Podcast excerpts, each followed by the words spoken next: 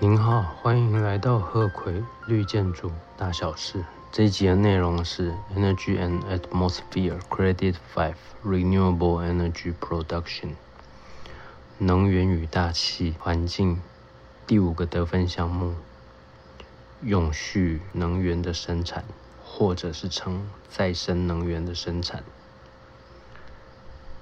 它的计算是说，根据 cost。能源或者是电力的价格来决定百分比，把您的总价格减掉永续能源的价格，再除以全部的电价，这就是您永续能源占的百分比。这个算是很容易理解。再根据这个百分比去确认说您可以得到的分数。不过它会根据说您建筑物类别的不同而有所调整。根据 EAP Two，就是 Prerequisite to Minimal Energy Performance，最少能源要求，可以计算出您建筑物每一年的能源用量跟它相对应的价格。如果刚才的方法您不想使用的话，Lead 有建议您去参考另一个东西，叫做 U.S. Department of Energy's。Commercial Buildings Energy Consumption Survey，美国能源局能源的商业建筑物能源消耗调查，根据这个文件来决定。但是如果把刚才这一行字，或者是它的简称 DOE CBECS Database，把这个丢进 Google 里，它会把你引导到另一个他们的网站，叫做。U.S. EIA Energy Information Administration 能源系统的管理，或者是能源系统的审核之类的名字，大概就是这样。这里要提一个重要东西，叫做 Solar Gardens 太阳能花园。它有另一个名字叫做 Community Renewable Energy System。社区的永续能源系统，我觉得后者的名字比较容易理解，因为前者您可能会想到很漂亮的花园，而不是实际上的一堆太阳能电板在那里。好，如果您使用这个太阳能花园，立的在这里有两个要求，第一个要求是您的建案本身持有这个太阳能花园。或者是有跟太阳能花园签约使用它，而且这个约至少要十年以上。第二个要求是说，这个太阳能花园系统跟您的案子需要在同一个区域，就是不能离太远，因为如果离太远，电力在传输的时候会一直递减消失。再来是。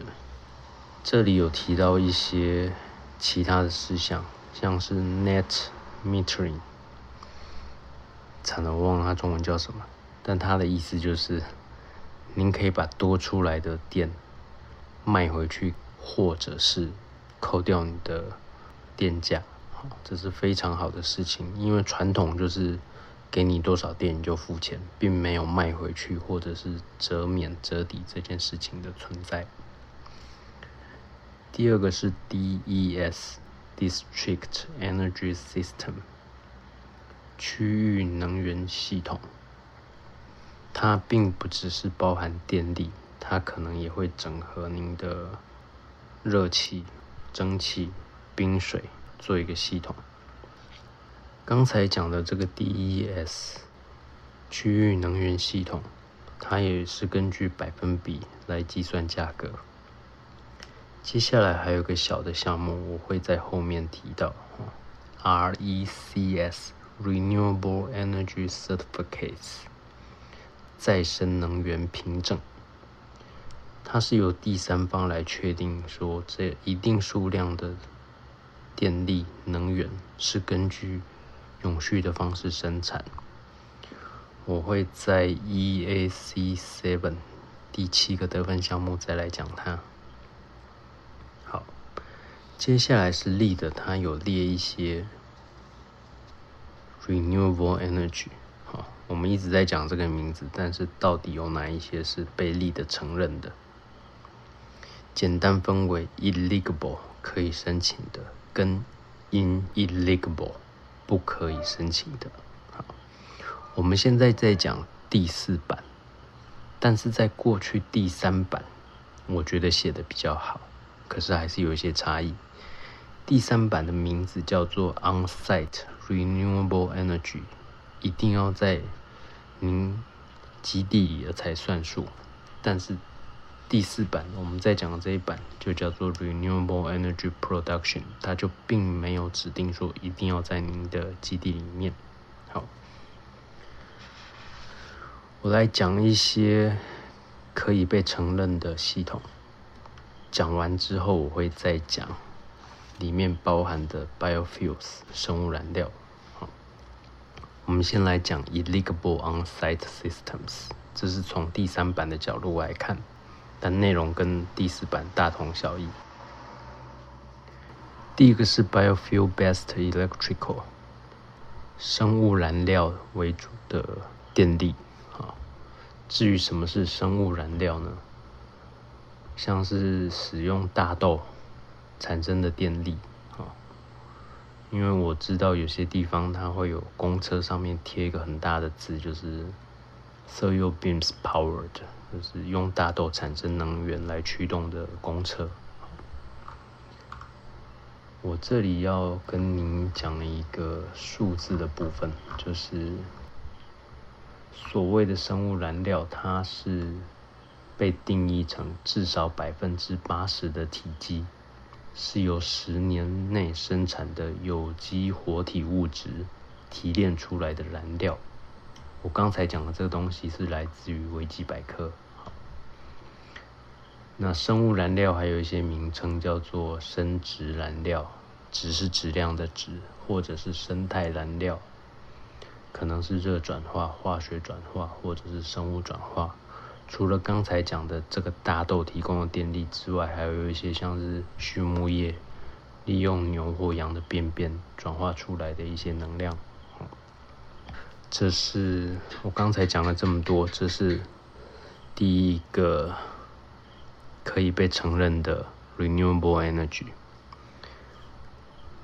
第二种是地热的电力，第三种是地热的热量。第四种是低冲击的水力发电，要强调低冲击，不然高冲击会对附近的生态有一些影响。第五个是光电系统，第六个是太阳能的热，第七个是潮汐发电或者是波浪发电。第八个就是我们常常听到的风力发电。好，我刚讲了八种被承认可以使用的永续能源。接下来我要讲不被承认的，Lead 在这里列了四项。第一项是 architectural features，建筑物的一些设计。哦，因为有些人可能会说，我这设计的很好，可以省很多的电。但是我想告诉您，省下来的电跟您生产的电，这是完全不一样的概念。好，第二个是 daylighting strategies，使用太阳的照明来节省用电，当然这个也不行。第三个比较特别，叫 geo exchange，或者称 ground source heat pumps。简称 GSHP，它是一种把地底的热量传上来，叫做地热棒吧。我不太确定它中文怎么讲，但我知道这个是不被力的认可的。即便在美国的能源政府机关承认它是一个有高效率的。用电生产方式，但是因为它会造成大量的温室气体，所以力的不承认它是一个永续能源。好，第四点是 passive solar，力的没有做太多说明，就是被动的太阳能。刚才我讲了承认的跟不承认的永续能源，接下来我要特别讲 biofuels 生物燃料，力的也特别把它列出可以承认跟不可以承认的各四样。我先讲可以承认的 agricultural crops or waste，农业的产出来的剩余物质，譬如说你的。稻米的壳，把它拿来做生殖转化，这个是 OK。